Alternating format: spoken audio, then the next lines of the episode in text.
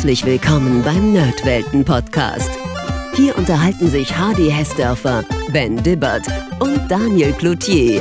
Meistens über alte Spiele, manchmal aber auch über andere nerdige Dinge. Also macht's euch bequem, spitzt die Ohren und dann viel Spaß mit der heutigen Folge. Hallo liebe Zuhörer, passend zur dunkler währenden Jahreszeit wird's auch heute bei den Nerdwelten mal gruselig. Wir blicken in dieser Folge und ja, wenn es gut läuft, vielleicht sogar in einer neuen Reihe auf das Genre der Horrorspiele zurück und beginnen dabei in den 1980ern. Der Ben und der Daniel, die sitzen heute natürlich bibbernd bei Flutlicht und ganz lauter Musik eng umschlungen zusammen und deswegen habe ich mir heute eine sehr geschätzte Kollegin und Fachfrau eingeladen und ich möchte jetzt kurz zitieren, ihre Lieblingsthemen sind nämlich und ich fange jetzt mal meine Notizen von hinten an. Literatur, Brettspiele, Pen and Paper, Videospiele, klingt alles sehr gut bisher, aber eben auch Gothic, Horror, Tod und Verderben. Sie betreut die, die Welt von Reihe bei den geschätzten Kollegen von Stay Forever und ich freue mich sehr, Sie jetzt hier heute begrüßen zu dürfen. Es ist natürlich die einzigartige Rahel Schmitz. Rahel, hi, schön, dass du heute mit dabei bist.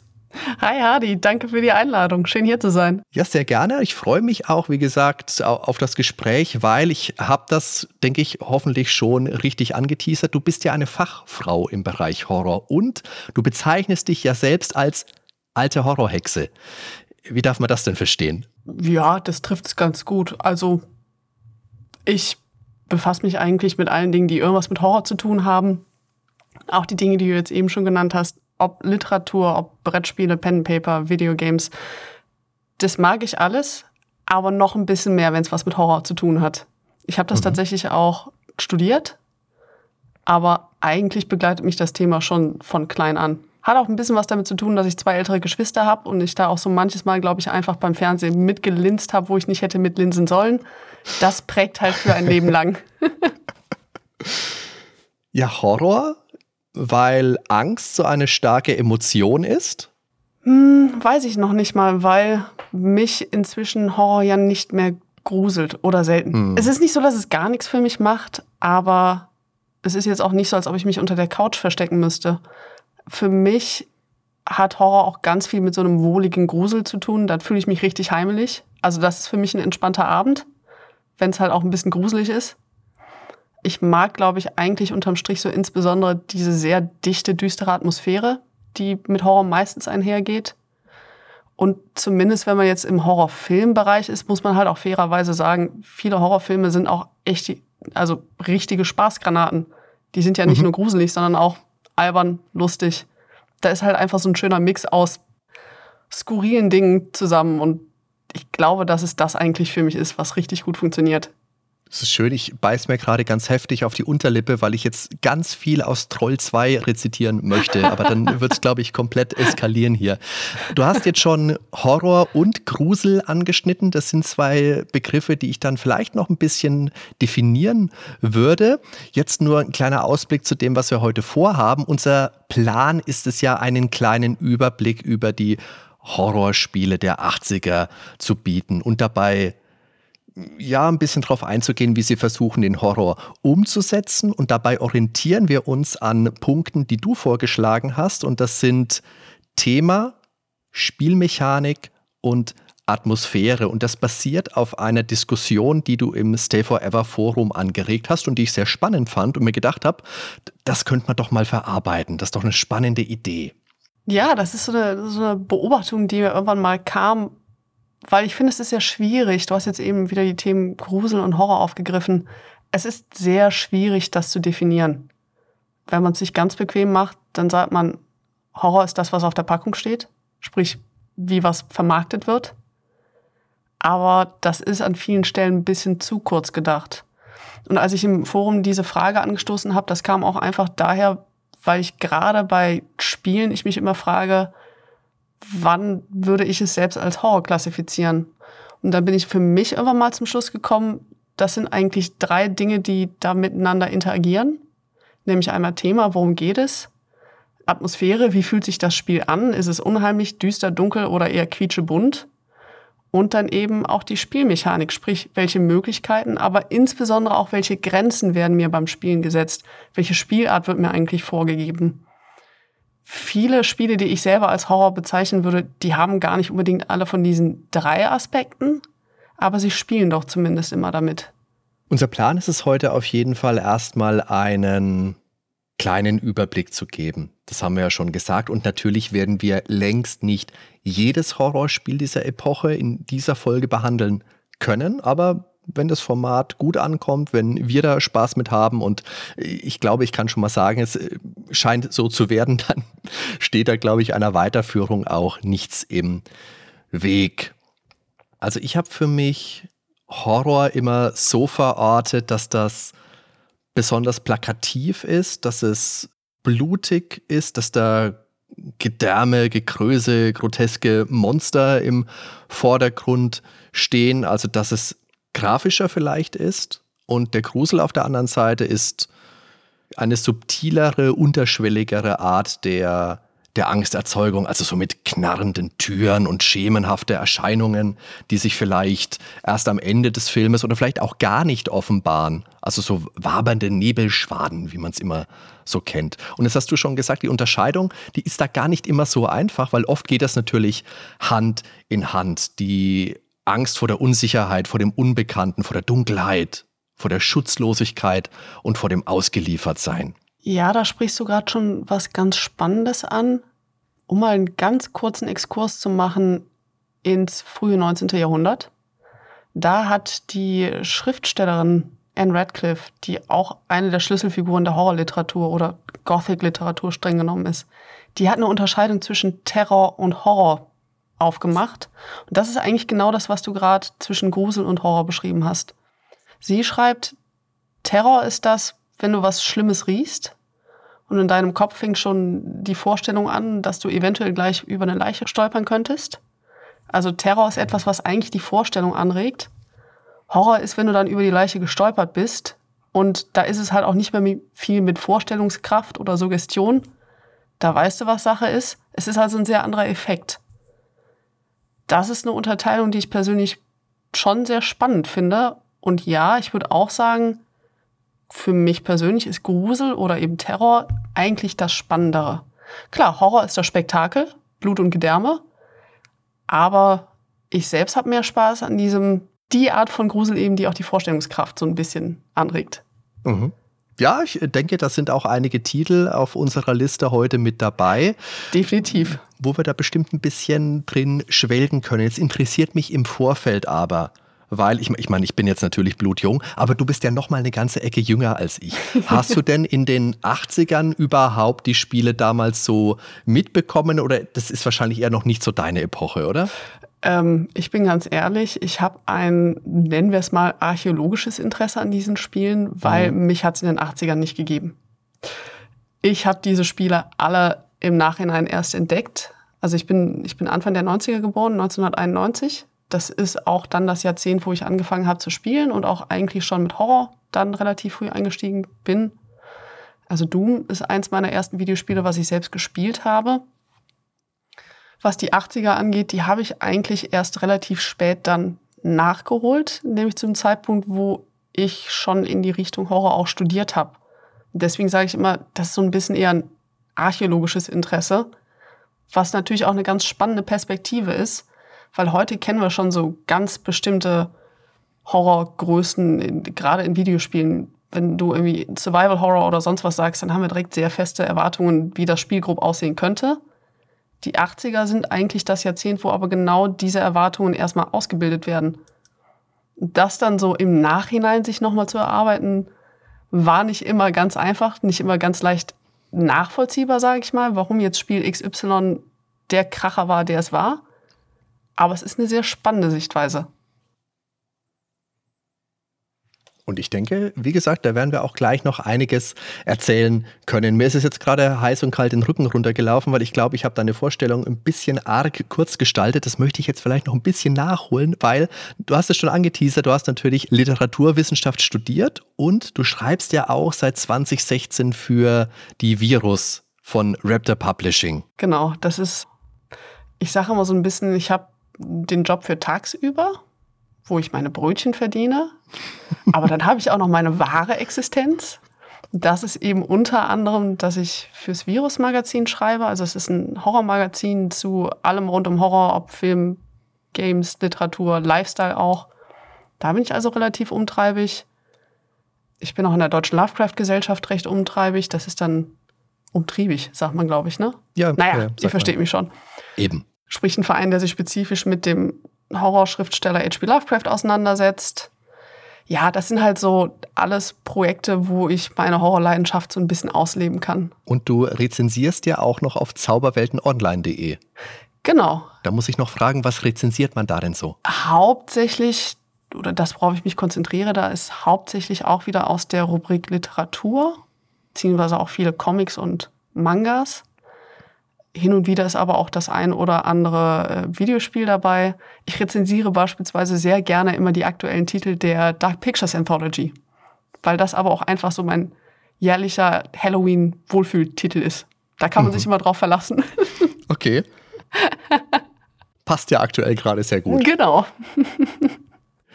Okay, also dann schlage ich vor, wir stürzen uns jetzt doch langsam mal in Medias Res und an die Leute zu Hause an den Empfangsgeräten ist es vielleicht nochmal wichtig zu betonen, wenn euch da jetzt vielleicht der ein oder andere Titel fehlt in unserer Aufzählung, dann steht es euch völlig frei, das zu kommentieren.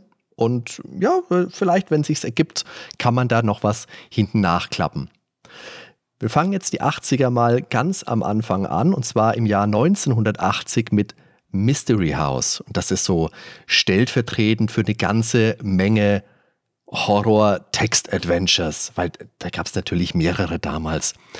Das im Speziellen ist aber ein sehr wichtiger Meilenstein der Spielegeschichte, weil es eben das erste Adventure mit Grafik war und der Grundstein für Sierras Erfolg. Obwohl das Spiel per se, wenn man ganz ehrlich ist, nicht so wirklich Horror ist. Designt worden ist es von Roberta Williams und programmiert von ihrem Mann Ken und es ist eher so ein typisches Detektivspiel. Das heißt, mehrere Menschen sind in einer verlassenen viktorianischen Villa, in so einem Herrenhaus, Herrenhäuser sind immer super, zusammengekommen und einer davon ist eben ein Mörder. Es gilt dabei, einen Schatz zu finden und dabei auch noch dem Killer zu entkommen. Und dann findet man nach und nach immer Mordopfer. Das wird auch grafisch dargestellt, ist halt natürlich sehr schlicht gehalten. Das basiert so auf Agatha Christie's und dann gab es keins mehr, heißt es im Deutschen. Ist noch Parser-basiert, also Nomen, Verb, Take, Candle und so weiter, wie man es kennt. Es ist ein Sierra-Spiel, deswegen ist Sterben natürlich möglich. Das war in deren Spielen ja immer ein Faktor. Das Haus an sich ist eher klein, hat dafür aber Geheimgänge, einen unterirdischen Tunnel und so weiter. Und ich habe es eingangs gesagt, wirklich Horror ist es nicht. Es hat aber Elemente. Du hast ein gruseliges altes Haus, man hat Morde. Und das sind ja die Dinge, die diesem Genre dann doch eher zugeschrieben werden. Das hast du jetzt mit Sicherheit damals aber nicht mitbekommen. Hast, Wann Nee. hast du davon denn erfahren, von diesem Spiel? Im Studium. Man muss jetzt dazu sagen, ich habe mich, Okay. einer meiner weiteren Schwerpunkte waren auch die Game Studies, also so ein bisschen auch die wissenschaftliche Perspektive auf Spiele Mhm. und insbesondere Videospiele. Wenn man dann auch noch sich für Horror interessiert, ist das immer einer von den drei Ersttiteln, die genannt werden. Und das ist ein sehr spannender Fall, finde ich, weil genau wie du sagst, auf den ersten Blick würde man ja erstmal sagen, naja, aber ist es nicht eigentlich ein Krimi? Aber da hat man wieder genau das schöne Beispiel, dass Horror ist sehr schwer zu umreißen oder klar zu definieren. Und ganz oft tritt Horror zusammen in anderen Genres auf. Wie beispielsweise ein düsterer Krimi. Und auch wenn man sich Agatha Christie's und dann gab es keines mehr anguckt, das ist eigentlich mit das Düsterste, was sie geschrieben hat. Also würde ich sagen, Horror weiß ich nicht. Als Grusel würde ich es definitiv durchgehen lassen. Und was bei Mystery House, finde ich, sehr gut zum Horror passt. Einmal, wie du schon gesagt hast, ich kann sterben. Aber was ich bei dem Spiel großartig finde, ist, dass es diese gemeinen Fallen hat. Und viele von diesen Fallen sind ja absolut nicht vorhersehbar. Also, Ja. wenn ich in der Küche den Gasherd anstelle, dann sterbe ich, weil es gibt einen Gasleck. Das kann ich vorher nicht wissen. Wenn ich ins, ich glaube, es ist das Wohnzimmer gehe, stolper ich über einen Teppich und aus Versehen setze ich das Haus in Brand. Kann ich auch nicht wissen.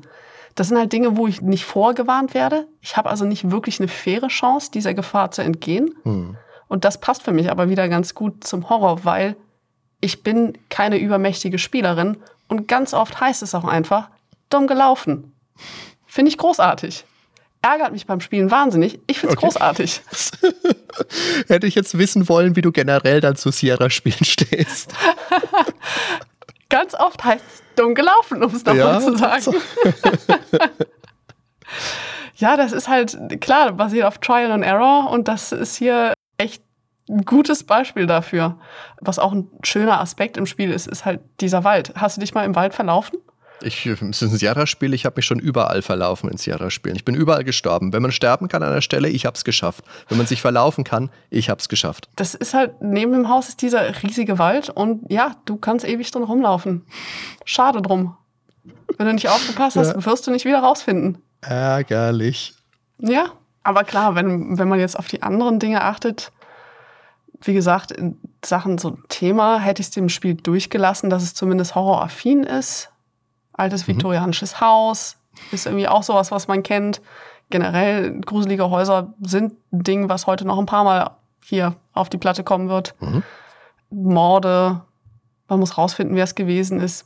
Ja, passt schon irgendwie alles zumindest grob. Was natürlich ein Ausreißer ist aus heutigen Verständnissen, ist die Grafik. Klar, wenn man jetzt heutige Standards hat, gewinnt man mit Mystery House keinen Blumentopf mehr.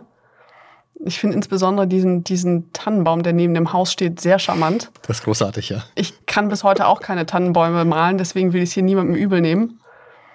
Aber es sieht wirklich, die, also von, von der Grafik sieht es halt auch an vielen Stellen aus wie von einem Kind gestaltet. Mhm. Aber da muss man auch sagen, klar, es sind die Möglichkeiten, die man 1980 hatte. Ja. Aber es ist genau ein Punkt, der halt es aus heutigen oder es mit heutigen Augen schwer macht, so einem Spiel den damaligen Charme nochmal zuzusprechen, so man eben nicht mit einer, ja, mit einer archäologischen Ambition herangeht. Wenn du jetzt nur an dieses Spiel herantrittst, um ein Maximum aus Spielspaß herauszuspielen und ansonsten, keine Ahnung, Fortnite spielst, wird das nicht funktionieren. Das ist klar. Nee, absolut nicht. Was noch ganz nett ist bei dem Spiel, aber auch was, was wir natürlich heute gewöhnt sind oder zumindest oft kennen, es ist ein nicht lineares Spiel. Dadurch, dass das Haus eben verschiedene Räume hat und ich kann überlegen, wo will ich anfangen. Die Reihenfolge, wie ich diese Räume erkunde, das kann ich mir frei überlegen. Aber ja, es bleibt deswegen natürlich trotzdem ein relativ simples Spiel. Aber zu seiner Zeit war es ein absoluter Kracher. Also es war ein Überraschungshit, der sich sehr gut verkauft hat. Und vor allem halt auch eine sehr spannende Thematik. Es gab eine kleine, einen kleinen Verweis auf dieses Spiel und auf Agatha Christie in The Elder Scrolls Oblivion in der Mission Who Done It. Da gibt es so eine Assassinengilde und eine dieser Missionen ist, dass du eben ein Haus, ich meine, erben oder beerben kannst, aber du musst in dieses Haus rein und es sind noch, ich glaube, sechs weitere Personen, dass es insgesamt sieben sind, drinnen und einer ist der Mörder. Das kleine, der kleine Twist ist, der Mörder bist du. und deine Mission ist es dann eben, möglichst heimlich alle anderen umzubringen. Und das ist eine ganz wunderbare Mission. Da habe ich so viel Spaß mit gehabt. Ja, hört sich nach einem Kracher an. Das ist sehr charmant. Aber wie funktioniert denn jetzt Horror als Text-Adventure für dich? Du hast jetzt ja vorhin schon gesagt, du bist in der Lovecraft-Gesellschaft und hast ein bisschen untertrieben, weil du bist ja sogar die Vorsitzende. Und Lovecraft lebt ja vom geschriebenen Wort und wurde ja auch schon in den 80ern in X-Spielen umgesetzt, unter anderem auch in Horrortiteln wie, äh, wie Lurkin Horror. Aber meistens, wenn es grafisch gewesen ist, ist es ja doch eher schwierig gewesen, sagen wir es mal so. Das hat einfach nicht so funktioniert. Wie ist es denn im Text-Adventure? Deutlich besser, um das ganz kurz zu machen. Meiner Meinung nach deutlich besser. Einfach deswegen, weil Text dir ja auch wieder sehr viel Freiraum in der Vorstellung überlässt. Wenn es eine gut geschriebene Beschreibung ist, die explizit an den richtigen Stellen und noch viel wichtiger vage an den richtigen Stellen ist. Mhm. Okay. Also dann hast du wirklich diesen Gruseleffekt wieder, dass du weißt, oh, hier bin ich beispielsweise jetzt gerade in einem alten Haus, die, äh, die Bodenbretter quietschen, hinten steht eine Tür, ein Spalt weit offen, ich kann nicht sehen, was dahinter ist. Ne, und dann hast du direkt eine ganze Vorstellung von, was könnte denn da jetzt kommen. Das ist was sehr anderes, als wenn ich auf einmal durch einen Gang gejagt werde von irgendeiner Kreatur. Auch gerade da Spannung, gerade in Text-Adventures, die rundenbasiert sind, wo du dann merkst, okay, hier sind Spielzüge, ich habe nicht beliebig viel Zeit. Da geht dir schon sehr schnell der Puls. Wenn es ein Grafik-Adventure ist, hast du dann ganz oft das Problem, dass du natürlich darstellen musst, was für ein Monster dich da gerade jagt. Und mhm. das sieht schnell ein bisschen albern aus. Gerade wenn es halt so Lovecraftsche Monster sind, die unterm Strich ein seltsamer Fisch sind. Mhm. Also da würde ich sagen, funktionieren ganz oft Text-Adventure sogar besser. Gerade auch, weil Text-Adventure, die sind halt gut gealtert, insofern, als dass sie auch schon zu ihrer Zeit natürlich ein bisschen außer der Mode waren. also Text ist immer noch Text geblieben, im Gegensatz zu Grafik, die halt in der Zwischenzeit sich natürlich stark verbessert hat. Mhm.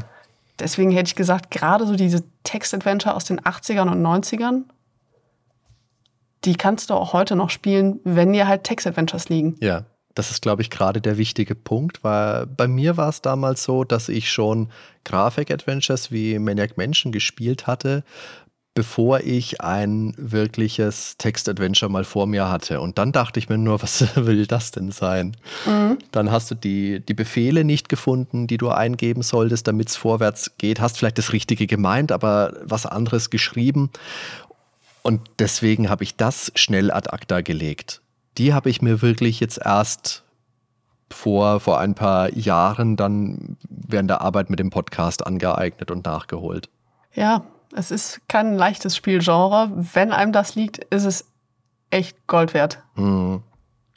Was ich jetzt noch aufgreifen möchte, weil ich, es lässt mich auch nicht los und ich komme auch nicht drauf. Du hast jetzt gesagt, im Studium ist Mystery House einer von drei Titeln, die als erstes genannt werden. So, und dann denke ich mir, okay, der zweite wird Resident Evil sein, aber was ist denn jetzt der dritte? Ja, ich meinte damit tatsächlich aus dieser frühen Videospielphase, oh, also okay. also spezifisch aus den 80ern. Mhm. Und soll ich dir was sagen? Ja, bitte. Die anderen zwei Titel sind unsere zwei nächsten Titel, die wir heute auch besprechen oh. wollen. Was ist denn der nächste, Rahel? Haunted House von 1982. Ich hatte schon angekündigt, aber Gruselhäuser sind eines unserer wiederkehrenden Elemente heute. Mhm. Also, Haunted House kam zwei Jahre später raus als äh, Mystery House für Atari. Und auch das ist natürlich erstmal, wenn ich es mir angucke, sehr simpel gehalten grafisch. Mhm. Meine Spielfigur ist ein Augenpaar. Das ist großartig, ja. Genau. Und ich bewege mich durch das Spukhaus des verstorbenen Zachary Graves und ich möchte drei Teile von einer Urne finden, um diese Urne wieder zusammenzusetzen. Und viel mehr als das ist es erstmal nicht. Das heißt, wenn ich mir das Spiel angucke, dann kann ich mich durch diese Räume bewegen. Ich habe also quasi eine Top-Down-Sicht auf die Räume von oben. Und ähm, es gibt Gänge, die ich lang gehen kann, um den Raum zu wechseln. Es gibt Wände, da kann ich natürlich nicht lang. Und es gibt auch Monster. Da sollte ich nicht reinlaufen. Das ist schlecht.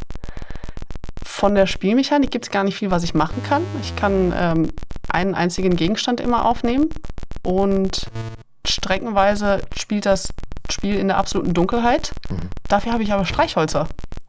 Die kann ich dann anzünden, damit ich auch sehe, was sich um mich herum befindet. Das Ding ist, Streichhölzer haben die Angewohnheit, nach einer kurzen Zeit abzubrennen. Und wenn ein Windstoß kommt, und das passiert immer, wenn ein Monster sich nähert, dann werden die natürlich auch ausgepustet. Ich habe unbegrenzt viele Streichhölzer, aber trotzdem, ich habe dieses eine Element, was mich in der Spielweise sehr stark einschränkt. Oder mit den Monstern streng genommen zwei. Einmal, ich darf mich nicht erwischen lassen und zweitens, ich sehe nicht sonderlich viel. Und das ist jetzt erstmal schon so aus spielerischer Sicht die Essenz vom Spiel. Das ist relativ simpel, aber effektvoll. Ist halt auch irgendwo streck streckenweise ein Stressspiel, ne? Ja. Und es hat auch viele Elemente, die Resident Evil dann später auch wieder aufgegriffen hat. Zum einen, du hast es gesagt, du hast eben dieses verlassene Haus als, als, schrecklicher, als schreckliches Zentrum. Und das ist jetzt, also dieses Haus finde ich ist nochmal eine ganze Spur gruseliger, als es in Mystery House war. In Mystery House waren es eher die Bewohner, von denen ich wusste, oh, was sind das jetzt für welche? Und es war vielleicht ja, Mystery House deutet es an, es war mysteriös, weil es Geheimgänge hatte. Aber hier hast du jetzt wirklich das Gefühl, hier ist das ganze Haus böse. Da gab es mal eine großartige Simpsons-Folge beim Treehouse of äh, Horrors, wo sich die Simpsons so ein neues mechanisches Haus kaufen, mit der Stimme von Pierce Brosnan. Großartige Folge. Und das wird dann eben auch böse. Und da musste ich ein bisschen dran denken. Und warum ich jetzt gerade Resident Evil eigentlich anschneiden wollte, weil du kannst ja in diesem Haus auch Sachen einsammeln. Also du kannst zum Beispiel dir, äh, ich weiß, ich habe es jetzt gerade gar nicht mehr im Kopf, was ist es denn? Du kannst einen Gegenstand einsammeln, damit kannst du dir die Monster vom, vom Leib halten. Aber du kannst eben immer nur einen Gegenstand tragen. Und Resident Evil hat ja da auch mitgespielt, dass du immer nur diesen begrenzten Platz hattest. Wenn du im ersten Spiel die, die Jill Valentine genommen hast, die hatte weniger Slots, ich glaube sechs Slots im Inventar ja, und der, der Chris hatte, sech, äh, hatte acht. Und da musstest du auch immer gucken, was nehme ich mit und was nicht und musstest dann diese, diese schrägen Truhen noch verwenden. Das, das hat hier Spaß gemacht. Ja, naja, naja, manchmal hat es schon echt genervt. Ja, aber auch da wieder, ne? Du wusstest halt nicht, was im nächsten Raum lauert und manchmal dumm ja. gelaufen. Finde ich super. okay. Hab mich viel geärgert. ja, ja, ja. Aber dadurch gehst du halt auch vorsichtiger vor. Das heißt, du überlegst dir wirklich jeden Schritt gehe ich jetzt noch ein bisschen weiter, gehe ich in diesen Raum nochmal. Und das ist mir jetzt beim, beim Ausprobieren, ich habe Haunted House früher ehrlich gesagt nie gespielt, sondern jetzt das erste Mal. Ich habe Bilder davon gesehen und wenn du nur ein Screenshot siehst, dann schaut das, du hast es beschrieben, total krude aus. Du hast bunte Wände, schwarze Flure und dann laufen diese Augen rum. Das schaut genauso aus wie in einem Tom und Jerry Cartoon, wenn das Licht ausgeht und du nur die Augen siehst. Also das ist jetzt nichts, wo du dir denkst, das ist ein Grusel oder ein Horrorspiel, aber das hat so viele Elemente. Das mit dem, mit dem Streichholz, das ist so stimmungsvoll. Also, ich muss zu meiner Stande, Schande ja auch gestehen, dass ich den Atari-Spielen, das habe ich damals verpasst. Also ich habe damals kein Atari gespielt und dann ist es schwierig für mich gewesen, da nochmal fair drauf zurückzublicken. Also ich habe das immer ein bisschen abgetan. Aber das ist ein sehr kompetentes Spiel, das muss man dem echt zugestehen. Und natürlich auch für die, für die Zeit, für 1982. Wir werden später auch noch ein paar Titel haben, da kann man sagen, die sind definitiv mit Schuld, dass es mit den Videospielen 83 bergab ging. Ja. Das hier gehört nicht mit dazu. Ja, das stimmt. Es ist halt auch einfach ein sehr dynamisches Spiel. Mhm. Das macht so kurzweilig, ne? Während Mystery House, ja, du gehst in jeden Raum und da guckst du dir Dinge an, okay, aber der Raum ist erstmal der Raum. Hier hast du ja tatsächlich die Monster, die sich bewegen. Du hast das Streichholz, was auch schon mal ausgeht. Und das sind ja alles Dinge, die dich echt dran halten. Also es macht die Sache, dies macht schon sehr gut, muss man ehrlich ja. sagen. Und es spielt ja auch viel mit Geräuschen. Du hast jetzt schon gesagt, da kommt mal ein Windstoß, der bläst dein, dein Streichholz aus oder dann wird eine Tür zugeschlagen. Alles natürlich halt mit Atari 2600 Sounds, das darf man da nicht außen vor lassen, aber es ist alles da und das ist toll. Ja, genau. Es hat Ton, den will man nicht immer unbedingt hören, aber wenn man fair ist, doch, doch, der ist schon ein wichtiger Teil vom Spiel, ja. ja. Es gab ja dann 2010 auch ein Remake für Windows, für die Wii und für die Xbox Live Arcade. Ne, ja, kann man mal erwähnen. Aber es ist ein sehr wichtiges Spiel und es taucht immer mal wieder auch in Top 100 Listen der besten Videospiele aller Zeiten auf, habe ich gesehen. Ja, und ich glaube, das liegt wirklich einfach daran, weil das Spiel kluge Entscheidungen getroffen hat und damit auch halt viele mhm. Grundsteine gelegt hat. Ob es das Ding mit dem Inventarmanagement ist, ob es die Art ist, wie du halt aus nichts was machen kannst. Hm. Das Spiel hat keine komplexen Spielmechaniken, aber sie sind wirkungsvoll eingesetzt. Ich kann es verstehen, warum es auf den Listen steht. Doch, kann ich definitiv auch. Das hätte mein jüngeres Ich, hätte mir einen Vogel gezeigt, aber heutzutage kann ich das auch durchaus anerkennen. Und das Genre der Horrorhäuser ist ja durchaus etwas, das oft aufgegriffen wurde. Jetzt nicht nur in Haunted House, sondern später auch in Maniac Mansion, in Resident Evil natürlich, in Alone in the Dark. Also das ist ein Setting, mit dem man immer mal wieder konfrontiert wird. Ist tatsächlich auch eins meiner Lieblingssettings im Horror generell. Ich liebe Spukhäuser.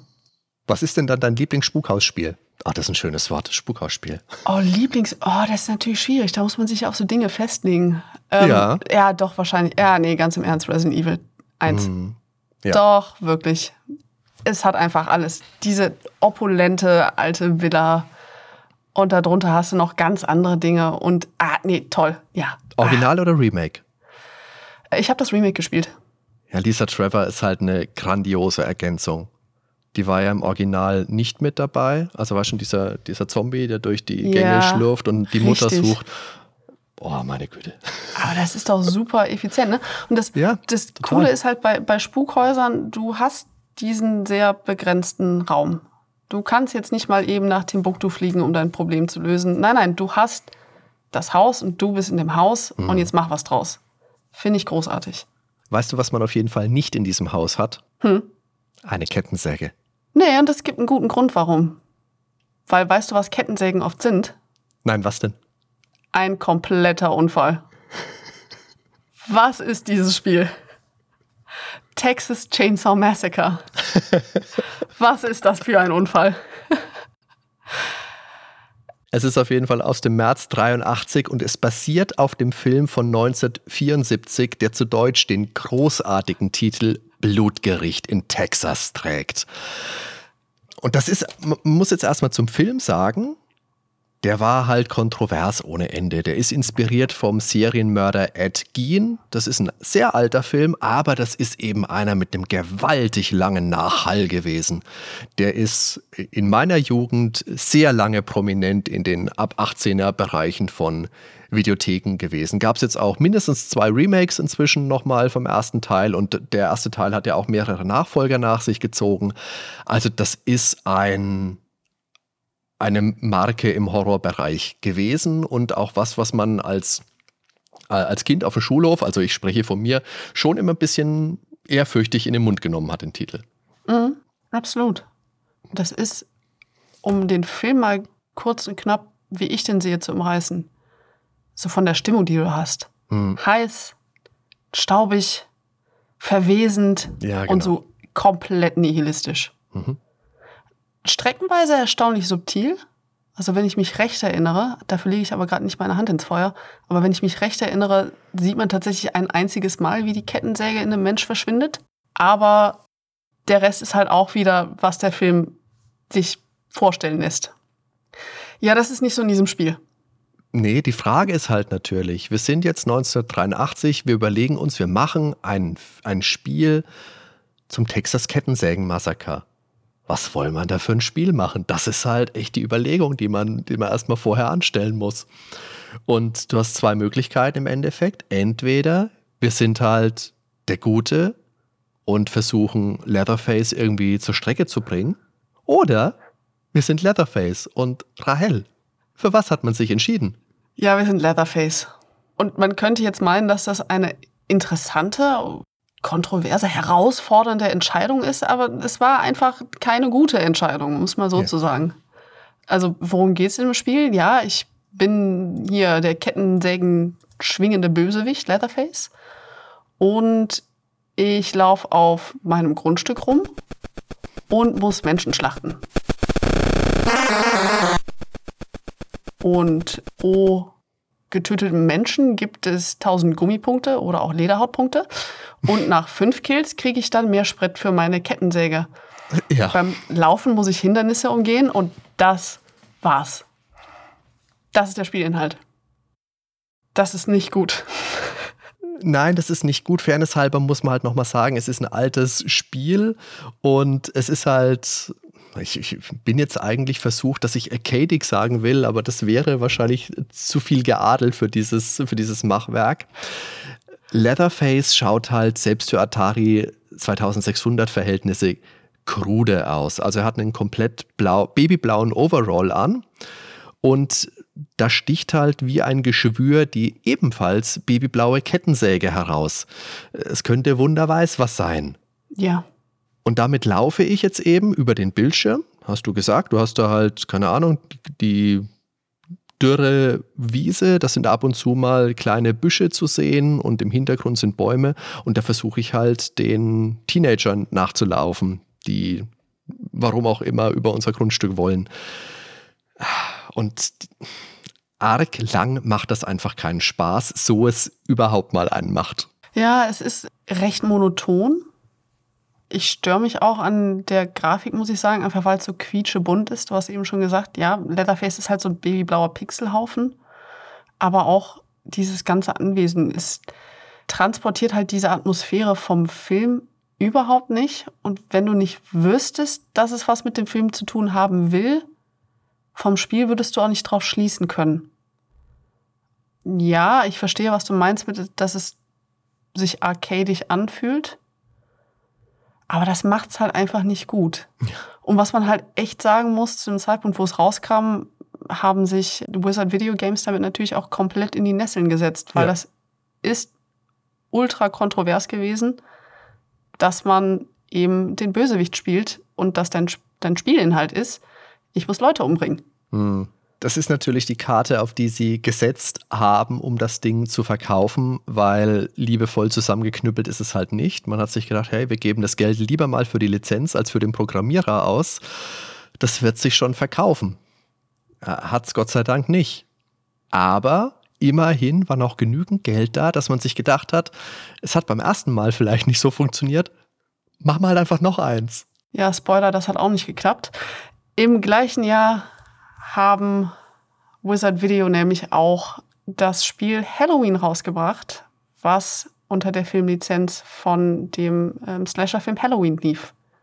Auch das Spiel ist nicht gut. Und ich würde behaupten, beide zusammen war dann halt das goldene Ticket zum Bankrott. Absolut, ja. Sehr interessant bei Halloween ist ja, das verwendet das Filmposter als Cover. Es heißt Halloween wie der Film. Es wird das ikonische Piano-Thema verwendet. Aber keine Namen. Wir haben hier keinen Michael Myers, wir haben keine Laurie, wir haben sonst gar nichts. Also, was man hier zumindest schon mal besser gemacht hat, im Gegensatz zum Texas Kettensägen-Massaker, spielt man hier die Heldin. Und mhm. das ist in diesem Zuge dann auch ein sehr frühes Beispiel einer weiblichen Spielfigur. Das ist schon auch erwähnenswert. Ja, absolut. War es halt leider auch schon, was man ja. positiv erwähnen kann.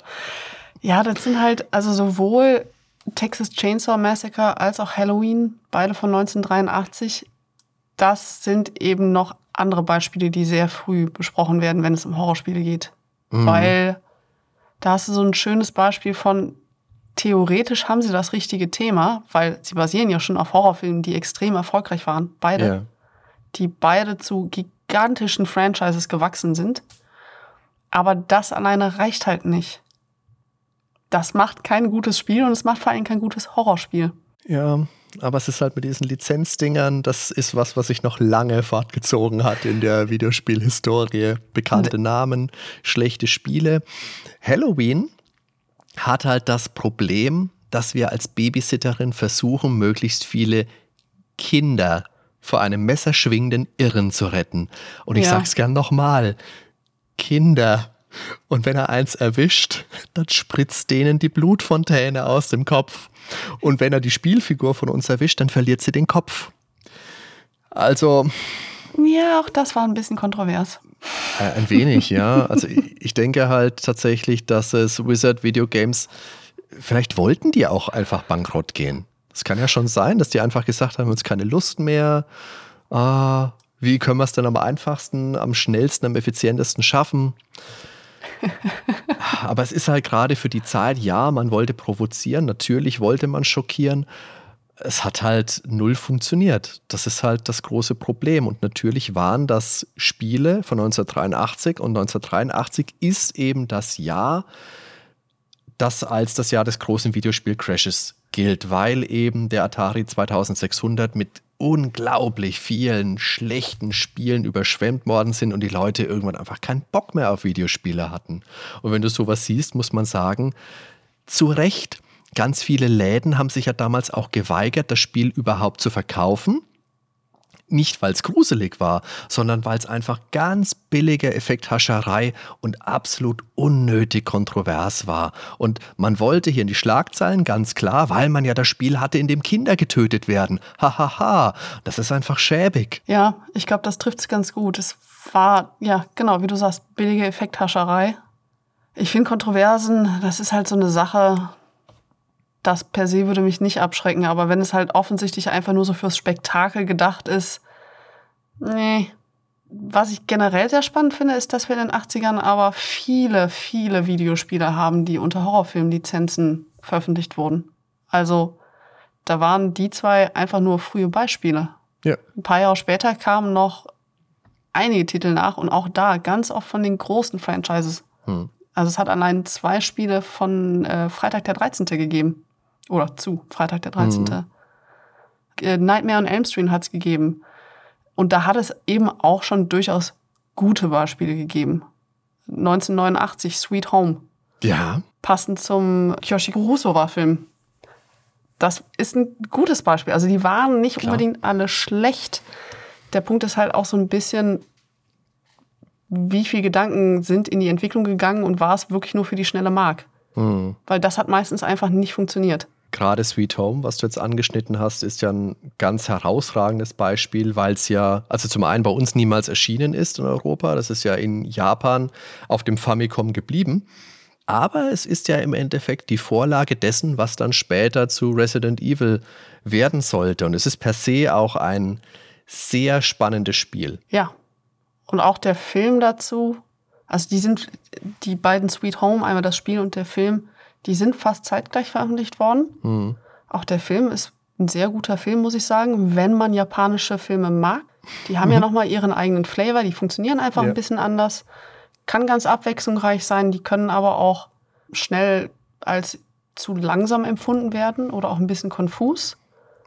Spezifisch der Regisseur Kurosawa ist einer meiner Lieblingsregisseure. Mhm. Also absolute Empfehlung. Ich habe den Film nie gesehen, ich kenne nur die grobe Thematik. Und da ist es natürlich auch also es ist ein sehr düsterer Film und auch dann sowas in ein Spiel umzusetzen, weil da geht es ja auch um Suizid, da geht es um, um Kindsmord.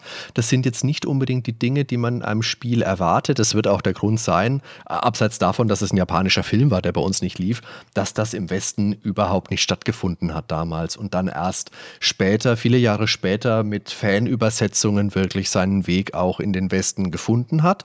Und heute dann doch den Ruf innehat, der dem Spiel gebührt, nämlich, dass es ein ganz, wie du sagst, ein ganz herausragendes Horrorspiel ist, mit vielen spannenden Elementen. Du hast ja eine Gruppe von, von fünf Personen, die unterschiedliche Fähigkeit haben, die du zusammensetzt, rundenbasiertes Kampfsystem, verlassenes Herrenhaus, super Spiel. Ja, ist auch mit einem guten, also man erkennt die Inspiration zu Resident Evil sehr eindeutig. Ja. Mhm. Es wird schon mal schnell trotzdem ein bisschen unter den Tisch fallen gelassen. Aber ja, das ist ein Spiel, wo ich sagen würde, okay, schönes Beispiel davon. Erstens, für sich stehend, gutes Horrorspiel. Mhm. Aber dann auch wieder mit dieser Thematik, wie funktioniert das, wenn wir jetzt Filmlizenzen noch dazu nehmen? Selbst dann, auch dem Film wird es immer noch gerecht. Es geht anders, Texas Chainsaw Massacre. Es geht anders. versuche noch Texas Chainsaw Massacre irgendwas Gutes zukommen zu lassen, aber ich, ich glaube, da fällt mir nichts mehr ein, was ich, wie ich die Ehre des Spiels noch retten kann. Vielleicht, dass es einfach sechs Jahre vor Sweet Home kam. Wenn es mehr Zeit gehabt hätte, oh Gott. Nee, na, ich glaube, das war einfach das falsche Thema in den falschen Händen. Da konnte nichts anderes als feuchter Mist rauskommen. Ja, was schade ist, weil auf den Film halte ich sehr viel. Mhm. Und eben weil ich auch den Film jetzt nicht nur, ich empfinde den Film nicht als stumpfes Spektakel für die schnelle Mark. Mhm. Okay, da schön. kann man bei einigen der Sequels anders drüber reden, aber gerade der, der Originalfilm von 1974, der hat auch schon so ein bisschen Hirn. Mhm. Und das ist dem Spiel halt komplett abhanden gekommen. Ja, das ist definitiv so. Ich denke, bei den Halloween-Filmen ist es ja ganz ähnlich. Der erste ist großartig von 1978. Den zweiten kann man sich auch noch angucken. Halloween 3 ist die größte Unverschämtheit, die ich jemals in meinem Leben gesehen habe. Oh, und danach ist es nicht mehr viel besser geworden. Der dritte Teil, ich möchte es noch mal kurz sagen für diejenigen, die ihn jetzt nicht gesehen haben. Halloween 3 hat ja mit den ersten zweien genau nichts zu tun. Da geht es um irgendwelche gruseligen Geisterkürbisse. Ja.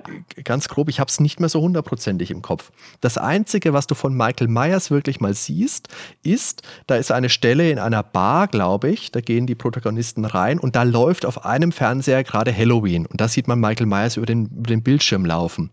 Das ist alles.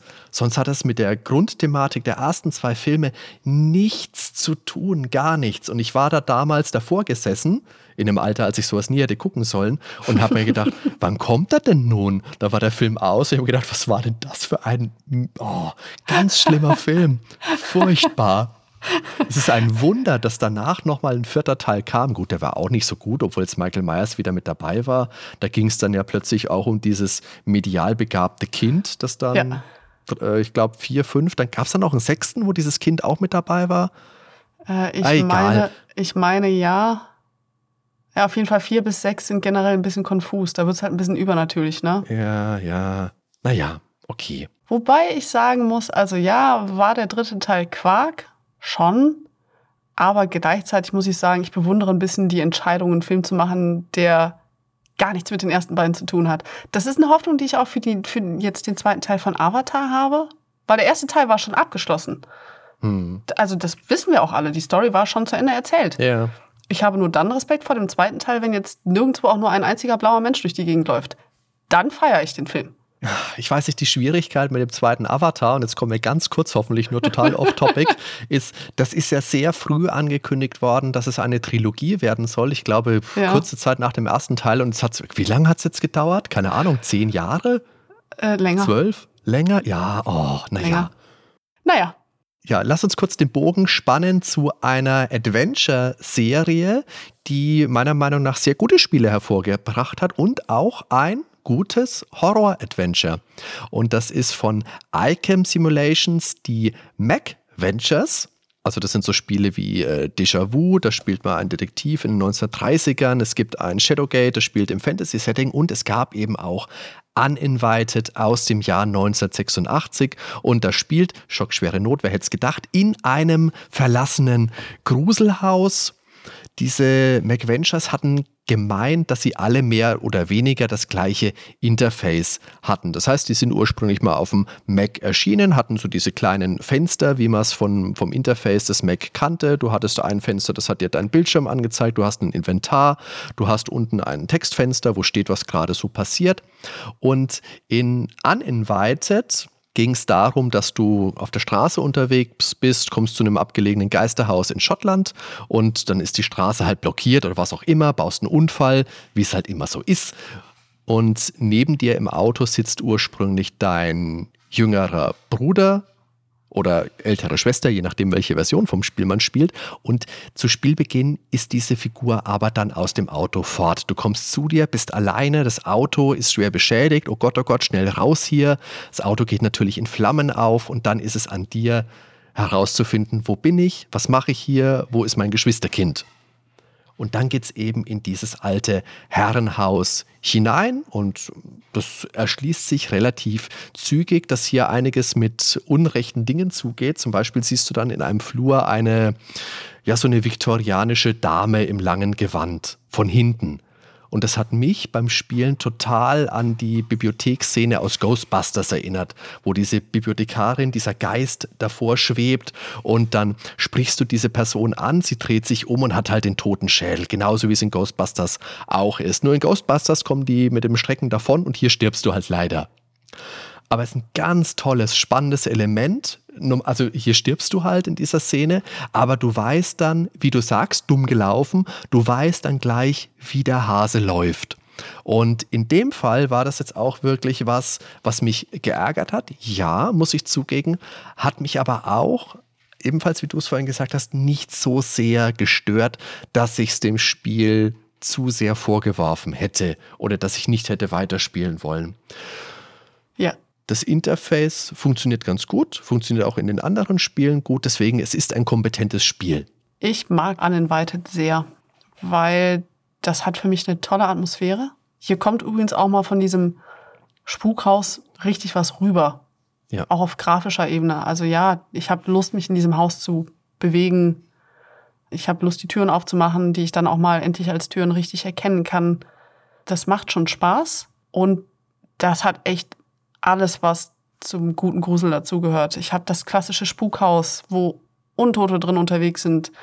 Ich muss alte Dokumente finden, die mir dann relevante Dinge über das Haus offenbaren. Also das ist wirklich so ganz klassischer Horror oder Grusel. Das macht einfach sehr viel Spaß und hat eben Flair fürs Auge.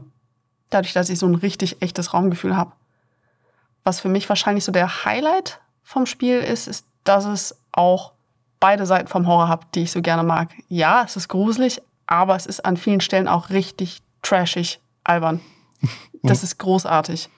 Also es ist, es hat diesen campigen Humor, dass wenn ich, es gibt eine Stelle, wo ich einen Vorratsschrank aufmachen kann und dann kann ich mir die Dinge da drin angucken und da steht unter anderem Besen drin. Oder wie er da auch beschrieben wird, ein Cabrio für eine Hexe. Das hat doch Charme. Das, das ist doch großartig. Gleichzeitig dann, wenn ich aber die, die Beschreibung habe von dieser, von dieser Dame, die du eben auch beschrieben hast, und sie dreht sich um, das ist eine wirklich, wirklich gruselige Beschreibung. Wie sie sich umdreht und wie ich als Spielfigur äh, festgefroren bin vor lauter Schrecken und dann fängt sie an, langsam meinen Körper in Einzelteile zu zerreißen. Das ist grafisch, aber es ist auch sehr atmosphärisch geschrieben. Und beides zusammen ist halt für mich dann eine absolute Perle. Das Spiel hat auch sehr viele explizite popkulturelle Referenzen. Also diese, diese mysteriöse Dame, als ich sie noch von hinten sehe, wird beispielsweise verglichen mit Scarlett O'Hara. Es gibt ein Gemälde, wenn ich mir das genauer anschaue in einem Flur, dann wird der Film Nosferatu genannt. Gleichzeitig gibt es auch eine kleine Meta-Referenz zu Dave Feldman, der halt an dem Spiel mitgearbeitet hat. Also da sind so viele kleine, liebevolle Details in dem Spiel drin. Das finde ich sehr charmant. Und es ist auch technisch ein wirklich beeindruckender Titel gewesen. Es ist ursprünglich, das habe ich jetzt glaube ich achtmal gesagt, auf dem Mac erschienen. Und dort gab es auch digitalisierte Soundeffekte. Also das klang damals echt beeindruckend. Da sind Schreie mit drin, da ist Donner mit drin. Das hat eine packende Atmosphäre. Das gibt es äh, auf, auf, Steam mal nicht als Sammlung. Ich weiß nicht, ob da die, die Mac-Version spielbar ist, aber das ist was, was wirklich das Medium Horror nicht nur optisch, sondern auch akustisch richtig gut transportieren konnte. Mhm, absolut. Natürlich ähnlich auch wieder ein Horrorhaus. Das krasse Gegenteil zu Uninvited ist für mich Maniac Mansion von 1987 von Lucasfilm Games, wo es vom Grundsetting eigentlich ja auch gruselig zugeht, weil da aus dem Weltall der Meteor kommt und die Bewohner im Haus werden alle irre und entführen die Bewohner aus, dem, aus der Nachbarstadt und wollen Experimente an der, an, der, an der Cheerleaderin durchführen. Und du kannst sterben in diesem Haus. Du kannst aber auch den Hamster grillen. Du kannst da so irre Sachen machen. Da steht halt einfach der Humor viel mehr im Vordergrund. Und deswegen ich habe Maniac Menschen damals nie als Horrorspiel wahrgenommen. Das kam mir erst vor ganz kurzer Zeit, möchte ich sagen, als wir mit den Nerdwelten angefangen haben und dann in Folge 4 haben der Benjamin und ich drüber gesprochen. Und der Ben hat mir gesagt, der hatte da am Anfang, als er das erstmals gespielt hat, der hatte da schon ein bisschen Schiss. Und ich habe mir gedacht, ja, aber warum denn? Und dann natürlich, weil es ja ein Horrorsetting ist und da sind mir die Augen erstmal aufgegangen. Und ich habe mir gedacht, ja klar, das ist ein Horrorsetting. Ist mir nie aufgefallen. Mir aber genauso. Weil das ist eine Partygranate, das ja. Spiel. Das ist lustig, das ist voller B-Movie-Klischees. Aber ja, wenn du genau hinguckst, die B-Movies, die da so drinstecken, klischeehaft, das sind halt auch alles die Horrorfilme. Aber da haben sie sich eben sehr extrem auf diesen Campingen-Humor dann konzentriert. Da tritt dann das Setting und die, die, die Handlung schon so ein bisschen in den Hintergrund. Aber streng genommen, doch, doch, das ist auch Horror. Du hast schon auch Elemente, wo du, wo du ein bisschen unter Stress gerätst, wenn du im Maniac Menschen die Küche meinetwegen zum ersten Mal betrittst und dann steht Edna am Kühlschrank und will deine Figur schnappen. Dann kannst du rausrennen aus der Küche und dann ist sie weg, dann hast du es erstmal geschafft. Oder später im Spiel kannst du an der Tür klingeln und dann kommt der Ed von oben aus seinem Zimmer runtergelaufen und durchquert dann ja das Haus. Und wenn er unterwegs einen von deinen Figuren trifft, dann schmeißt er den in den Kerker. Also da, du bist noch nicht verloren, das Spiel ist nicht beendet, aber das kann schon auch ein bisschen Stress auslösen. Mhm. Ja, definitiv. Es ist auch so ein schönes Beispiel dafür, dass Lucas Arts bzw. Lucasfilm, klar, man verbindet die schnell mit diesem charmanten Humor, wie wir den auch in Monkey Island haben. Mhm. Aber sie haben eben nicht nur das gemacht und die kannten ihre Genres immer extrem gut. Ja. Das sieht man bei Maniac Mansion hervorragend. Vielleicht nochmal ganz kurz zurück zu Uninvited, weil wo du gerade gesagt hast, dass man bei Maniac Mansion in Stress geraten kann.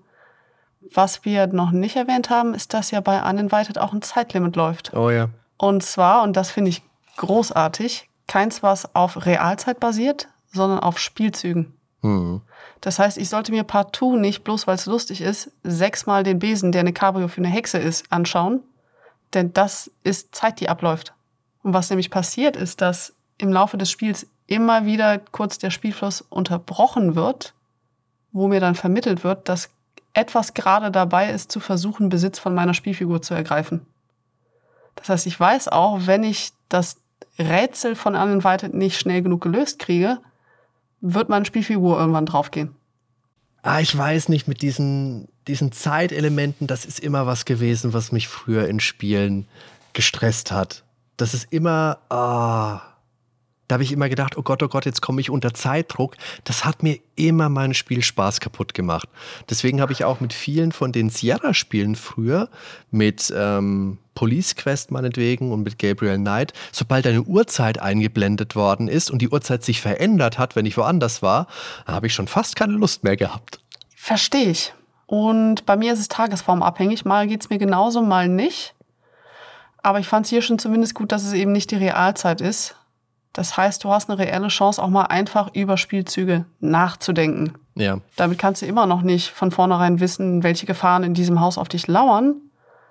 Aber es ist, finde ich, ein ganz guter Kompromiss. Es ist eh meistens so in diesen Spielen, dass das Zeitlimit so fair ist, dass es dir auch ein gewisses Maß zumindest an Exploration und an Freiheit zugesteht. Da es aber so ungewiss ist und ich dem Spiel immer unterstelle, dass es mir ja eins reinwürgen will, ah, ist das einfach was, wo ich mich niemals mit anfreunden konnte. Ich glaube aber, da meinst du gerade nicht Uninvited, sondern Darkseid. Ich glaube, da meine ich ganz viel. Darkseid ist, ah, oh, ja. Das glaube ich, Gott sei Dank erst in den 90ern erschienen, oder? Ja, ja. Oh, Gott sei Dank. Ah, ja. Das Spiel, wo ein Zeitlimit läuft und es sagt es dir nicht, geschweige denn, dass das, es dir sagt, wenn du es verpasst hast. Ja, das ist, ah. Oh.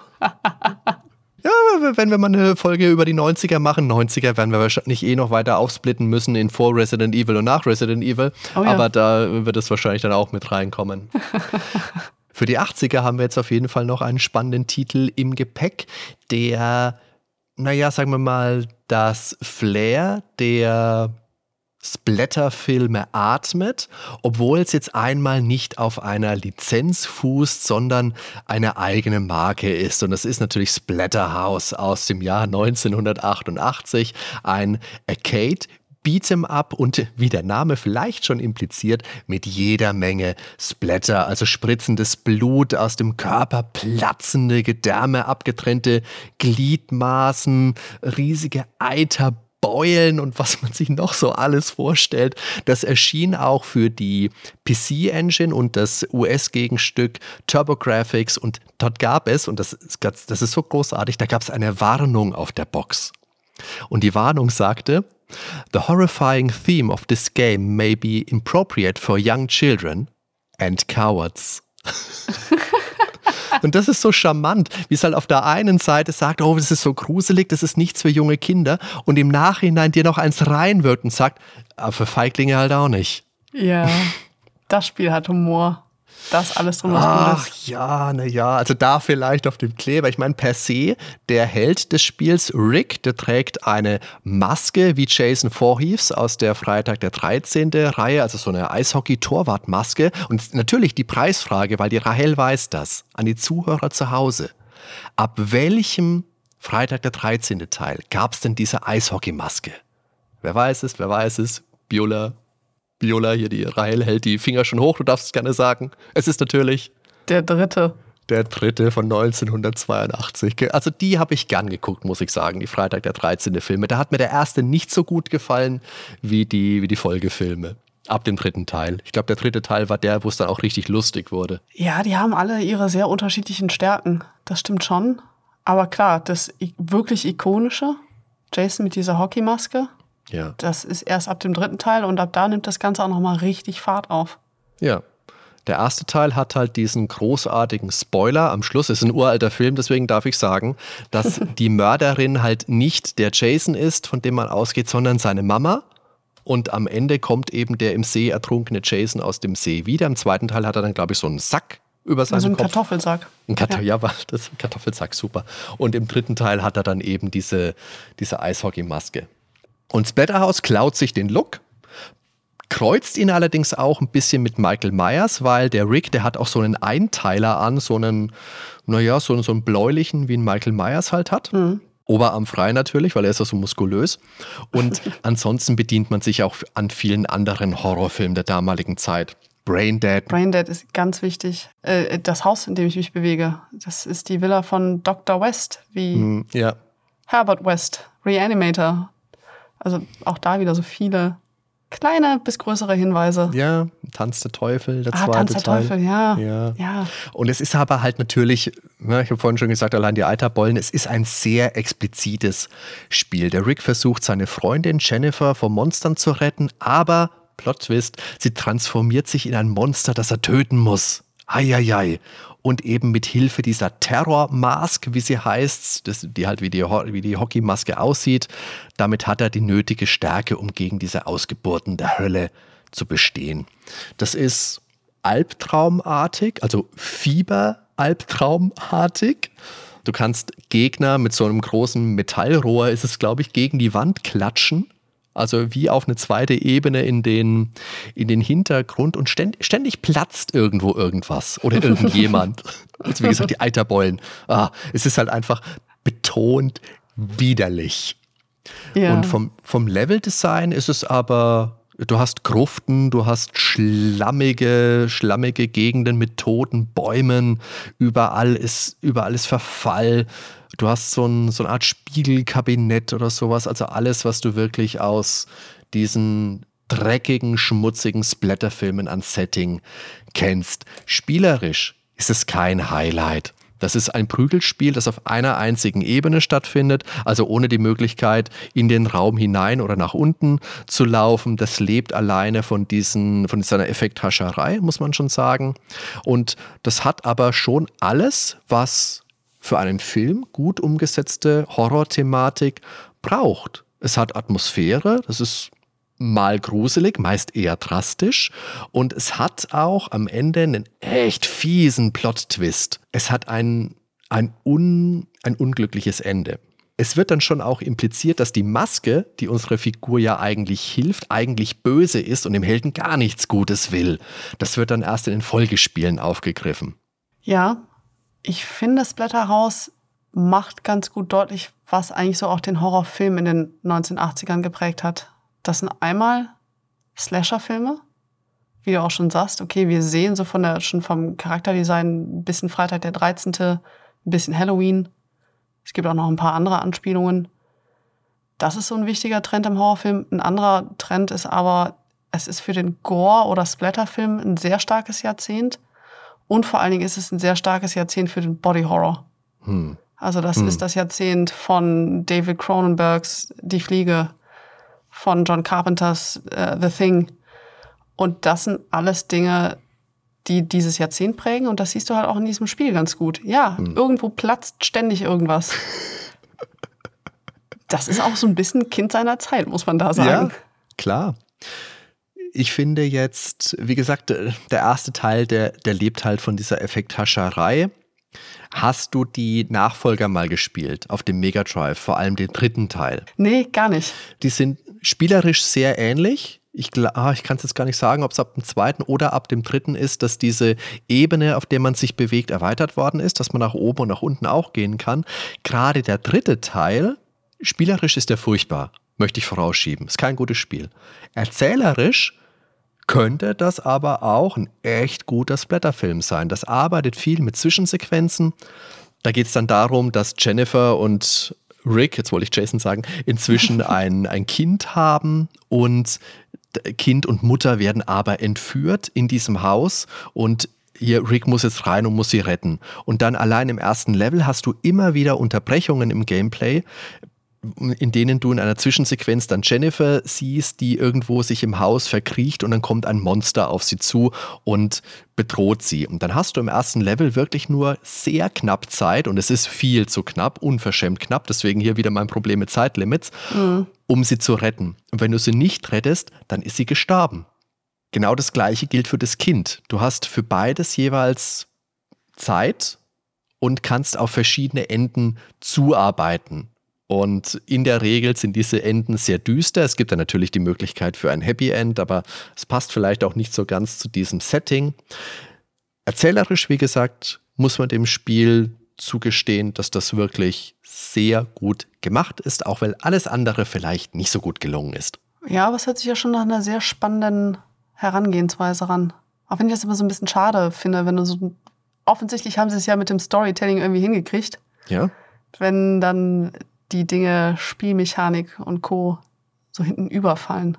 Es ist vor allem aber auch ein Element, das ich in diesem Spiel nicht unbedingt erwartet hätte. Ich meine, gut, schon ab dem ersten Teil hast du eine Geschichte mit drin gehabt, aber hier ist es wirklich sehr cineastisch umgesetzt worden. Also das sind keine billigen Zwischensequenzen in Spielgrafik, sondern die sind, glaube ich sogar, mich zu erinnern, digitalisiert. Auf dem Mega Drive. Es ist vor allen Dingen nicht nur von dem, wie du es jetzt beschreibst, hätte ich gesagt, es ist auch sinnvoll, diese Story-Elemente mitzunehmen, aufzupassen, worum es geht, weil dann weiß ich nämlich, dass es in dem Spiel um was geht und dass es eben ein Ziel gibt, worauf ich hinarbeiten kann, was ich aber auch verfehlen kann. Ja. Das hätte ich jetzt gesagt, ist beim ersten Teil gar nicht mal unbedingt so. Es ist halt ein klassisches Beat'em Up. Genau. Ich fange vorne an und höre hinten auf und was noch steht, hat Pech gehabt da muss ich nicht groß wissen, worum es eigentlich geht. Das ist dann so ein bisschen Flavor, aber mehr auch nicht. Was ich übrigens großartig finde bei dem Spiel ist aber der Soundtrack.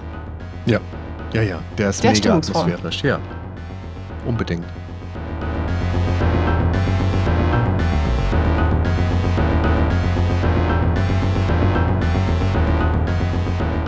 Ansonsten, wenn man jetzt das Ganze wieder aus der Horrorecke betrachtet und jetzt mal diesen grafischen Aspekt weglässt, dass ständig irgendwo was platzt.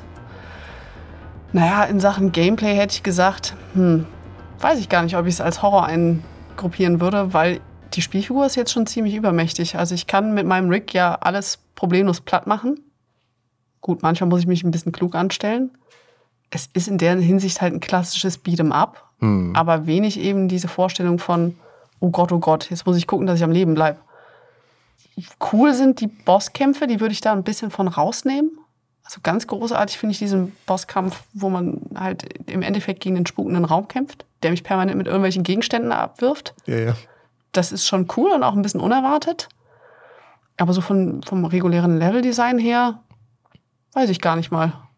Auf der Ebene Gameplay würde ich zumindest ein Fragezeichen dahinter setzen. Ja, ich denke auch, es ist eher so eine, so eine Art Rundfahrt durch das Horror-Setting, weil gerade wie du sagst, du bist nicht der, keine Ahnung, der schwache Babysitter oder der, der unbewaffnete, unbedarfte, keine Ahnung, was, was will ich denn sein, irgendwas, sondern du bist wirklich ein, eine muskulöse Kampfmaschine, die da reingeht, um aufzuräumen und um den Monstern in den Arsch zu treten. Und das ist eher was, was man in so Horrorfilmen vielleicht ganz am Ende mal hat. Bei From Dusk Till Dawn meinetwegen fällt mir gerade ein, als sie dann hier in der Vampirkneipe dann sich zusammensetzen und die ganzen Waffen plötzlich haben und dann gegen die Vampire kämpfen.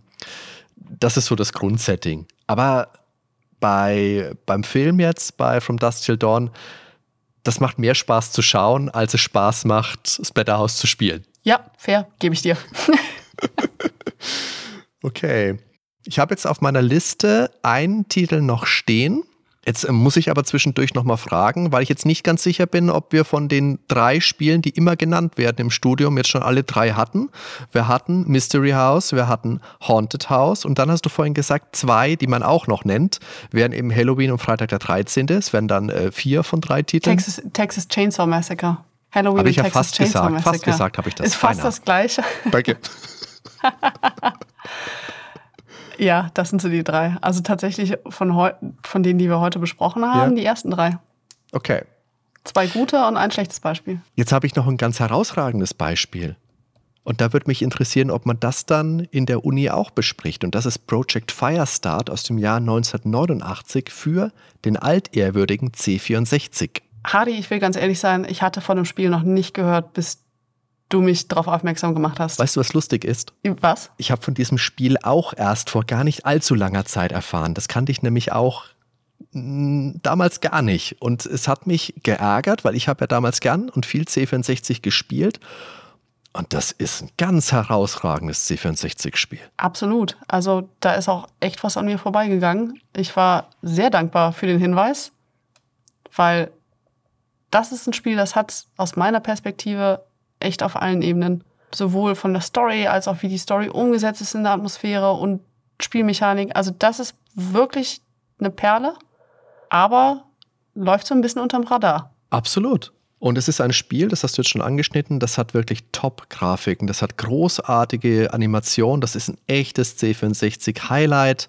Und ich war echt schockiert, dass das so lange an mir vorbeigegangen ist. Zur Geschichte kurz, es ist ein Sci-Fi-Spiel. Es geht darum, dass die Rohstoffe auf der Erde knapp werden und dann wollen sie eben auf dem Mond Titan abgebaut werden. Der hat aber ein lebensfeindliches Klima und dann ist die glorreiche Idee, da schaffen wir uns doch einfach mal fix eine neue Lebensform. Ne? Weil, was will passieren? Also, auf einem Forschungsschiff namens Prometheus, lange vor dem Film, gab es ein top modernes Genlabor namens Firestart Labs, okay, eben wie der Titel Project Firestart. Und da forscht mal einfach mal munter drauf los, weil, ne, warum auch nicht? Plötzlich bricht der Kontakt ab. Oh je, was mag passiert sein? Das Problem ist jetzt aber, jetzt hat man so viel Geld in dieses Projekt gesteckt. Da muss doch mal einer nachsehen. Und das ist selbstredend der Held des Spiels, der John Hawkins. Was findet er vor? Wer hätte gedacht? Jede Menge Tote und eine fremde, mordlustige neue Lebensform. Das klingt alles sehr nach Alien, Klammer auf S, Klammer zu.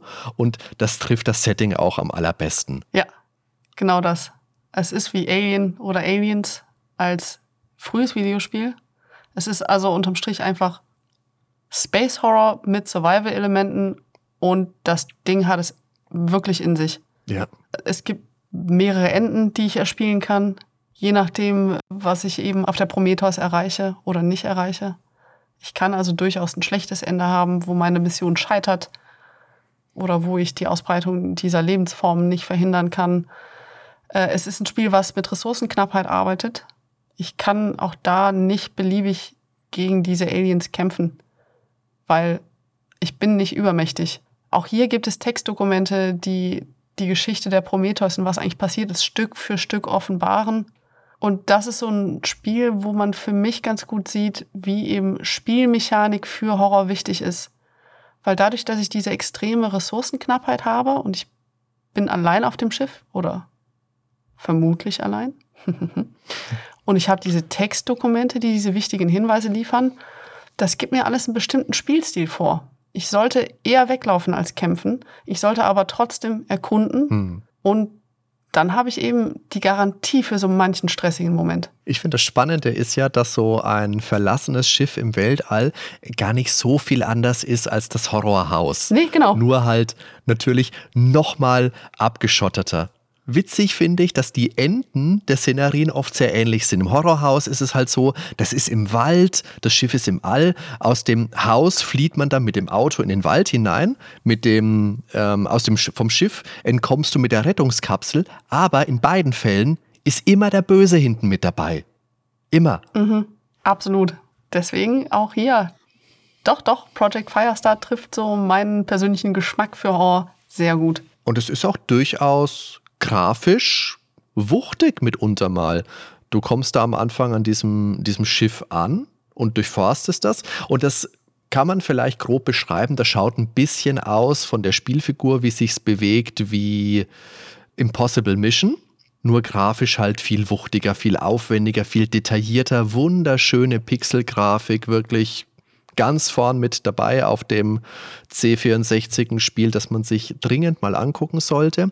Du hast zwischendurch aber auch immer besonders große Bilder eingeblendet, wenn was Besonderes passiert. Also du kommst in den Raum und da liegt eine Leiche. Dann wird die plötzlich bildschirmfüllend angezeigt mit abgerissenem Arm oder was da auch passiert sein mag. Oder sie liegt in ihrer Blutlache.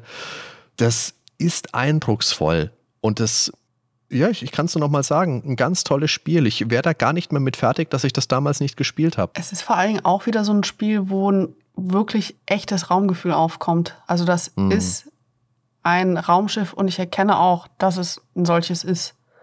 Und die Räume, durch die ich mich begebe, die haben alles, die, die, die haben alle ein funktionales Design, dass ich wirklich das Gefühl habe, ja, okay, Krankenstation. Ah ja, Aufzug. Ja. Ne, das ist schon einfach gut gemacht. Und vor allem ist es ja so viel besser gemacht, wie die Spiele, die wirklich auf Alien basiert sind, mhm. die es ja damals auch schon gab. Es gab ja zu Aliens, man, ich glaube von 86, ich bin gerade unsicher, aber es gab ja wirklich auch Spiele zu, zu den Alien-Filmen. Und die waren weder so spielerisch hochwertig wie Project Firestart, noch sahen die so gut aus. Also ganz herausragender Titel, der Horror für mich wirklich gut umsetzt. Du bist da wirklich thematisch auf diesem Schiff unterwegs, bist alleine, hast die Ressourcenknappheit, wo du dir überlegen musst, oh Gott, es laufen überall diese komischen, hochgezüchteten Monster herum. Die schauen ein bisschen kruder aus. Also die, von denen geht Gefahr aus. Ja, du weißt, oh nein, wenn sie mich erwischen, die grünen Schlapperdinger, dann bin ich kaputt. Aber wenn sie da über den Bildschirm hoppeln, das ist jetzt nichts, wo du dir denkst, oh Gott, hoffentlich erwischt ihr mich nicht. Das ist anders, als es bei den Zombies später dann in Resident Evil war. Ja. Äh, von meiner Warte jetzt. Nee, da hast du schon recht. Ja, ich finde es auch spannend, dadurch, dass es eben diese mehrere Enden gibt und du weißt das oder du kannst es zumindest vermuten. Auch hier wieder, du hast eine Mission, die ist nicht beliebig lang, du hast ein Zeitlimit, weil sonst wird nämlich die Prometheus zerstört.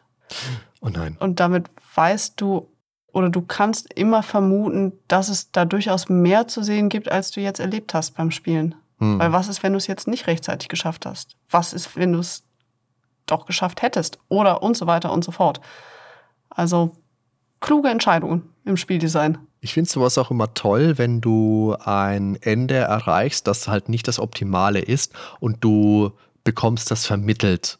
Selbst wenn es nicht explizit mit dabei steht. Du weißt, verdammt, das hat jetzt den Eindruck, als hätte ich jetzt nicht das geschafft, was ich hätte schaffen können, da bleibe ich mal dran. Das ist was, was ich sehr gut finde in Spielen. Mhm. Ja, bin ich ganz bei dir. Ich frage mich aber trotzdem, warum ausgerechnet dieses Spiel dann so unter dem Radar gelaufen ist, warum das immer so ein bisschen vergessen wird, weil C64 ist erstens keine obskure Konsole und du kannst jetzt auch nicht sagen, dass, also Publisher ist Electronic Arts, ist jetzt auch mhm. nicht obskur. Das ist eine sehr wichtige, sehr spannende Frage, gerade weil der C64 ja noch so hoch im Kurs steht, gerade im Retro-Sektor. Und wenn du da dir die Top-Listen anguckst, da kommt das nicht auf dem Rang, auf dem es hingehört, meiner Meinung nach. Das ist ganz klar ein Top-10-Titel. Hm, das ist schon erstaunlich. Aber ich kann auch nicht mit dem Finger drauf zeigen und sagen, das ist es jetzt. Vielleicht ist es dann doch, 89 ist halt spät. Vielleicht sind da schon die meisten Leute auf dieses Amal Amalgam ähm, Ananas. äh, es, gab von, es gab noch so einen 16-Bit-Computer von, von Commodore, keine Ahnung. Ne? Der Daniel weiß das bestimmt, wie das heißt. Nennen wir es Super Nintendo. Und also ich kann es mir auch nicht so wirklich erklären, warum Project Firestart nicht so den, den Namen hat, den es eigentlich, dem es eigentlich gebührt. Vielleicht, liebe Zuhörer, liebe Zuhörerinnen, wenn ihr da was wisst, was der Grund ist, oder wenn ihr eine Meinung habt, dann lasst uns das sehr gerne wissen. Ich persönlich kann nur vermuten, dass es entweder an der Hardware oder am Marketing gelegen haben wird, weil vom Thema her Aliens und irgendwas Rahel, mit Space. weißt du, wie Marketing früher auf dem C64 ausgesehen hat? Also ich, ich nehme mich da natürlich aus, weil ich habe solche Dinge ja nicht gemacht. Aber diese ganzen Leute, die haben sich, glaubst es ja nicht, die haben Raubkopien gemacht ohne Ende. Die haben Spiele noch und nöcher gehabt, ganze Diskettenseiten, ganze, ah, ganze, ganze Kisten voll, Keller voll C64-Spiele hatte jeder. Also, fairerweise, erstens, ja, die hat es auch in den 90ern noch gegeben. Den Schulhof Handel hat es auch in den 90ern noch gegeben. Den Schu oh Gott, der Schulhof Handel, jetzt, jetzt bin ich bei dir, okay. Nee, aber was, was ich eher meine, ob Raubkopie hin oder her, aber selbst wenn es das meist kopierteste Spiel der Welt gewesen wäre, dann ist es immer noch ein bekanntes Spiel. Aber es wird ja so komplett Ja. vergessen. Ja, Und ehrlich gesagt, 89 waren Aliens und irgendwas mit Weltall und Horror ein Riesending. ja. Also daran wird es nicht gescheitert sein. Vielleicht weiß es ja jemand von unseren lauschigen Ohren. Die Frage ist natürlich, was für einen Schluss ziehen wir da jetzt draus? Horrorspiele in den 80ern. Also ich würde sagen, wir ziehen für uns den Schluss daraus, dass es sehr viele Genres schon mal gab, auch in den 80ern und vor allem, dass die Grundlage für ganz vieles, was man teilweise auch heute noch sieht, damals ja schon gezogen worden ist. Und selbst wenn man jetzt einem Spiel wie Texas Chainsaw Massacre vorwerfen muss, kann, soll, dass es halt einfach der letzte Mist ist, so gibt es heute ja auch immer noch Spiele, die halt jetzt voll auf diese Asymmetrie setzen, wo du dann einen Jäger hast, also im Endeffekt ist es ja nur Fangenspielen, also einen Jäger hast und halt sieben oder acht, die online dann von ihm gejagt werden und sich verstecken und dann mit Zeitlimit und keine Ahnung. Aber das, was damals so kontrovers und so verpönt war, das ist heute etwas, was seinen Einzug in die Spielwelt doch gefunden hat. Natürlich auf einem ganz anderen Niveau. Und das andere, die Grundlagen für Horrorhäuser, das haben wir jetzt, glaube ich, groß und breit äh, zusammengetrampelt, was da im, im Endeffekt draus geworden ist. Also es ist ein spannendes Jahrzehnt gewesen, sowieso. Ein buntes, ein spaßiges und eben auch für die Videospiele und in unserem Fall für die Horrorspiele ein sehr wichtiges. Ja, dem kann ich eigentlich gar nicht mehr viel hinzufügen. Ich finde, was sich hier schon ankündigt, ja, es werden viele Grundsteine gelegt für Horrorspiele, auch wie wir sie heute noch kennen, 40 Jahre und mehr später. Teilweise hat es dann natürlich irgendwie so eine Evolution oder Trends gegeben, wie Dinge weiterentwickelt worden sind. Aber ich würde behaupten, dass insbesondere im Hinblick auf die Spielmechaniken eigentlich schon ersichtlich ist, welche Art von Horrorspiel sich demnächst ankündigt. Nämlich eben Survival Horror. Nicht das Actiongeladene, Ja. sondern wirklich eben Spiele, die einen Ticken langsamer laufen, die tendenziell mit dieser Ressourcenknappheit arbeiten, die viel auf eine dichte Atmosphäre setzen, weniger auf Spektakel. Klar, auch Nachfolger, geistige Nachfolger von Splatterhouse hat es gegeben. Aber für mich ist es eigentlich relativ organisch, dass, dass, neun, dass die 90er dann sehr viel eben mit diesem Survival-Horror gearbeitet haben. Ja, die 90er, also liebe Zuhörer, liebe Zuhörerinnen, auch die 90er haben unglaublich viele sehr spannende Horrorspiele abseits von Resident Evil. Uns würde sehr interessieren, was euch noch so für Titel vielleicht gefehlt haben, was eure Meinung ist zu den Titeln, die wir besprochen haben, zu diesem Format allgemein. Ist das was, von dem ihr gerne mehr hören würdet, was wir fortsetzen sollen? Ich denke dann auch in dieser Konstellation. Vielleicht laden wir den Daniel dann das nächste Mal noch mit dazu ein. Vielleicht auch nicht. Und Genau, also wenn ihr möchtet und wenn die Rahel möchte natürlich, dann könnte ich mir sehr gut vorstellen, dass wir das hier gerne fortsetzen. Ja, also wenn es um Horror geht, bin ich grundsätzlich bei jeder Schandtat dabei. Schandtat ist ja bekanntlich mein zweiter Vorname. In diesem Sinne sage ich vielen lieben Dank fürs Zuhören zu Hause an den Podcast-Empfangsgeräten und liebe Rahel, ganz vielen lieben Dank für deine Zeit und für diese Aufnahme, die wir heute gemacht haben. Es hat echt viel Spaß gemacht. Dankeschön. Ich habe zu danken. Das war ein sehr schönes Gespräch. Ja, dann hoffentlich bis zum nächsten Mal und dann erstmal ein Servus. Ciao, ciao.